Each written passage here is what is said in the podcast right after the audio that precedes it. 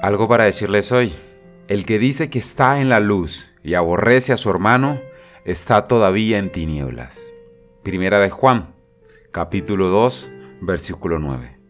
Y entre tantas cosas que decir, sí, tengo algo para decirles hoy. Ausencia de perdón. Segunda parte. Pues bien, mis amados, en esa segunda parte acerca de esta ausencia de perdón, quiero decirles que el no perdonar o esa falta de perdón nos destruye lentamente. No trae nada positivo para nuestras vidas, mis amados. Y hoy le haremos un enfoque general desde lo psicológico, desde la ciencia y por supuesto desde la Biblia. Y comprenderemos aún más que es mejor perdonar y no guardar rencor. Ser libres de toda amargura, ser libres de ese resentimiento que no nos deja ser feliz, mis amados. Una persona que no perdona es una persona que no vive feliz, que no disfruta su día a día. Y esa falta de perdón tiene consecuencias.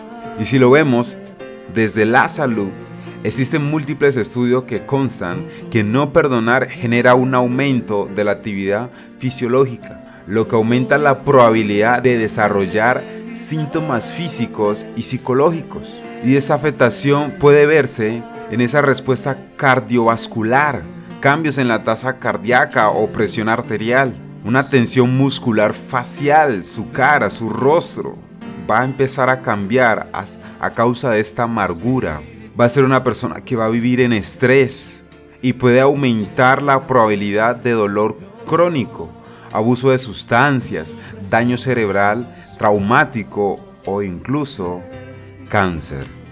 En cuanto a lo mental, es una persona que va a experimentar ansiedad, depresión, neuroticismo, estrés percibido o baja autoestima. La falta de perdón, en primera instancia, como les mencioné en uno de los primeros capítulos, genera que Dios tampoco nos perdone. Las escrituras nos declaran que cuando estéis orando, perdonad. Si tenéis algo contra alguno, para que también vuestro Padre que está en los cielos os perdone a vosotros vuestras ofensas. Porque si vosotros no perdonáis, tampoco vuestro Padre que está en los cielos os perdonará vuestras ofensas. Si no perdonamos, entonces son retenidas nuestras ofensas, nuestros pecados o nuestras faltas, ya que no podemos perdonar y por lo tanto será un obstáculo para recibir el perdón de Dios.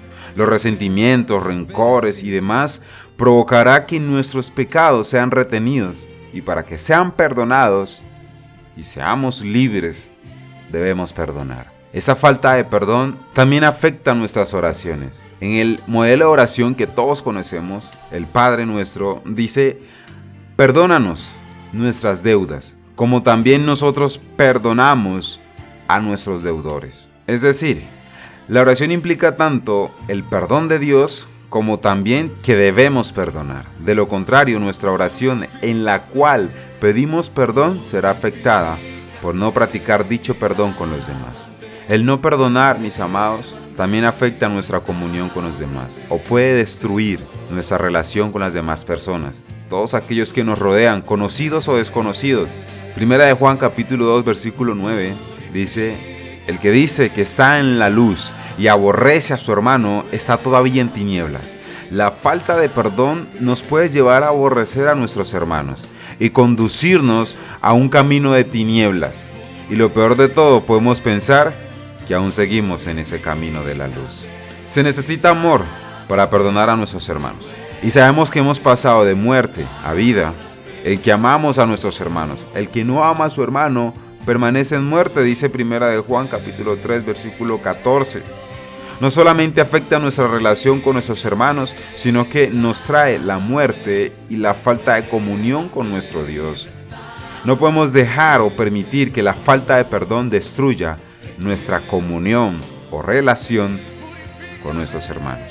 Antes se benignos unos con otros, misericordiosos, perdonándoos unos a otros, como Dios también os perdonó a vosotros, soportándoos unos a otros y perdonándoos unos a otros, dice Colosenses capítulo 3, versículo 13. Si alguno tuviere queja contra otro, de la manera que Cristo os perdonó, así también hacedlo vosotros. Qué importante es saber que para soportarnos unos a otros debemos perdonarnos. Lucas 17:4 dice, hablando de un hermano que viene arrepentido por lo que hizo, dice, y si siete veces al día pecare contra ti, y siete veces al día volviere a ti diciendo, me arrepiento, perdónale.